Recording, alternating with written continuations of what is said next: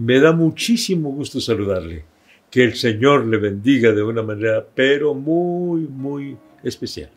Que Dios derrame abundantemente de su gracia, de su poder, de su Santo Espíritu sobre cada uno de ustedes, cada uno de los miembros de su familia, usted y su familia. Y pues vamos adelante. Hemos, eh, hemos estado, o he estado enfatizando sobre enero, mes de la oración, y diciendo que obviamente no hay nada más orar en enero. Pero en enero es donde recalcamos, porque qué mejor que empezar el, año con la, oración. Y necesitamos mucho orar. Eh, siguen los contagios. Y pues la preocupación muy grande porque el día de antier en todo México eh, rebasaron los 60 mil contagios. Aunque ocurre algo, eh, de funciones no ha habido tantas en comparación con los contagios. Pero bueno, eh, el contagio está muy, muy, muy grande, se ha extendido demasiado. Y vamos a estar orando. Le estoy pidiendo la oración especialmente por Joel eh, Talavera. Él está enfermito, infortunadamente eh, salió positivo y vamos orando por él, está internado y vamos a pedir al Señor que manifieste su poder. Le ruego también sus oraciones por nuestras consuegras. Me refiero yo a la eh, suegra de Moisés y a la suegra de Ezequiel, que también han estado muy enfermitas la hermana Esther Dorado y la hermana María Núñez.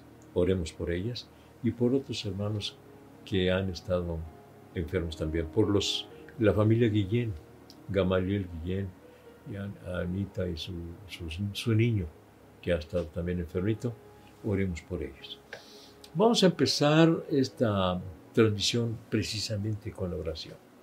Padre nuestro, venimos ante tu presencia rogándote que vengas a poner tu mano poderosa sobre Joel Talavera, sobre las hermanas Esther y María, sobre la familia Guillén.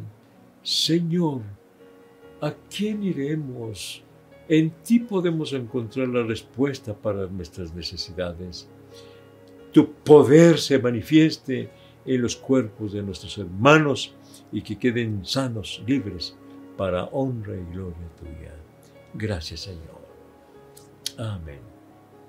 Amén. Amén. Gloria a Dios. Gloria a Dios. Estuvimos considerando la oración modelo de Jesús el Padre Nuestro y ahora vamos a empezar con la oración intercesora o otros le llaman la oración eh, sacerdotal o sumo sacerdotal de Jesús que se encuentra en el capítulo 17 de San Juan. Y, dice, y empieza así. Dice, Padre, yo te he glorificado en la tierra, he acabado la obra que me diste que hiciera. Ahora pues, Padre, glorifícame tú al lado tuyo con aquella gloria que, tuve contigo antes que el mundo existiera. Dice, estas cosas habló Jesús y levantando los ojos al cielo dijo, Padre, la hora ha llegado. Glorifica a tu Hijo para que también tu Hijo te glorifique a ti, pues le has dado potestad sobre todas las cosas, para que dé vida eterna a todos los que le diste. Y esta es la vida eterna, que te conozcan a ti, el solo, único Dios verdadero, y a Jesucristo a quien has enviado. Padre, la hora ha llegado. ¿La hora de qué? Podemos eh, pensar no solamente en la hora de la muerte del Señor Jesucristo, sino también debemos pensar, eh, dado que dice, glorifica a tu Hijo, entonces eh, está pidiendo ser glorificado. Quiere decir que no solamente se refiere a su muerte, se refiere también a su resurrección, a su ascensión y a su coronación. Estamos hablando del Señor Jesucristo. Entonces, la hora ha llegado. Y hermanos, amigos, el Señor tiene su tiempo para todo.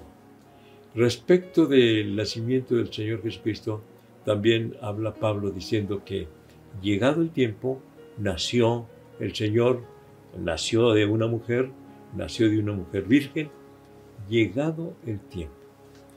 Y cuatro mil años antes del nacimiento del Señor Jesucristo, ya el Señor había eh, previsto y provisto lo necesario para nuestra salvación. Así que, pero transcurrieron cuatro mil años. Y finalmente la hora llegó de el nacimiento del Señor Jesucristo, o sea, la venida a este mundo del Señor Jesucristo. Pero ahora, la hora ha llegado de regresar con el Padre.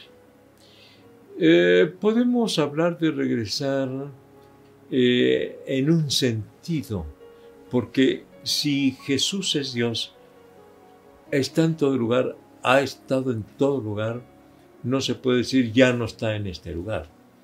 Entonces, la hora ha llegado. La hora ha llegado y hay que recordar pues que el Señor tiene su tiempo para, para todo.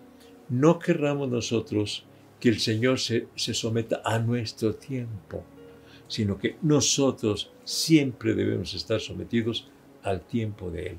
Cuando Él diga, precisamente con la pandemia, eh, constantemente muchísimos creyentes dicen, Señor, ¿hasta cuándo? ¿Hasta cuándo, Señor? ¿Hasta cuándo?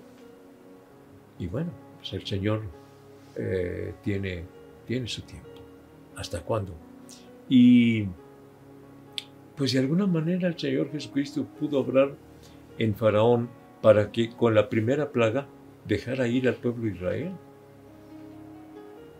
Pero no, vino la segunda plaga.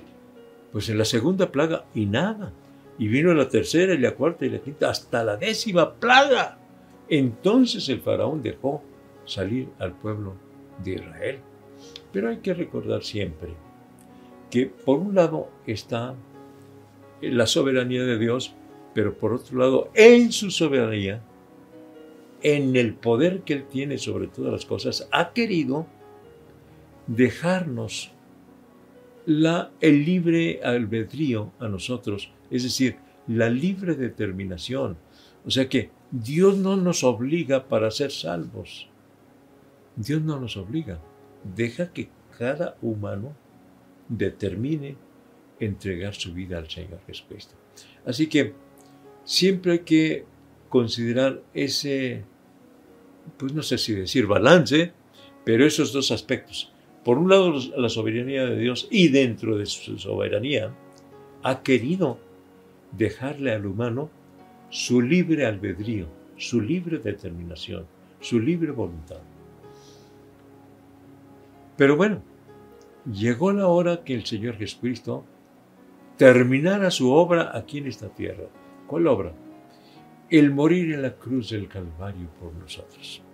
Pero no, no quedaría eso ahí tendría que resucitar de entre los muertos. Y así como lo prometió, yo pongo mi vida para volverla a tomar. Y así como estuvo eh, Jonás en el vientre del gran pez tres días y tres noches, así es necesario que el Hijo del Hombre esté. Y en efecto estuvo tres días en el sepulcro, pero al tercer día resucitó entre los muertos. Pero no quedó ahí. Entonces, ah, el Señor Jesucristo, 40 días después, asciende a los cielos. Y este, esta victoria sobre el diablo, sobre el pecado, sobre la muerte, es una glorificación. Padre, glorifica a tu Hijo. Ya era la hora. La hora ha llegado. Así que hay que recordar, queridos hermanos, Dios tiene su tiempo para todo. No nos desesperemos, o vamos a pedirle al Señor que nos ayude para no desesperarnos, porque la hora ha llegado. Dios tiene su tiempo. Vamos a pedirle al Señor que nos ayude para estar dispuestos a someternos al tiempo de Dios. Que el Señor nos dé, nos dé la paciencia suficiente para esperar el tiempo de Dios. Que nos dé el poder necesario para mantenernos ecuánimes, para mantenernos en paz, en tranquilidad, a pesar de las circunstancias. ¿Quieren orar conmigo? ¿O vamos a orar juntos pidiendo al Señor que nos ayude a esperar el tiempo de Dios? La hora ha llegado. Señor y Padre nuestro, vengo ante tu presencia, rogándote que nos ayudes para eh, tener la paciencia y tener la humildad de esperar en ti, Señor, esperar tu tiempo, Señor. Así como tú dijiste, la hora ha llegado. Seguramente que en cualquier momento tú dirás, esta pandemia se ha terminado, la hora ha llegado. En tus manos nos encomendamos, Señor, y recibe la honra y la gloria, y la alabanza y la adoración, ahora y siempre. Amén. Amén. Esta es la, la oración intercesora de Jesús que se encuentra en el capítulo 17 de San Juan.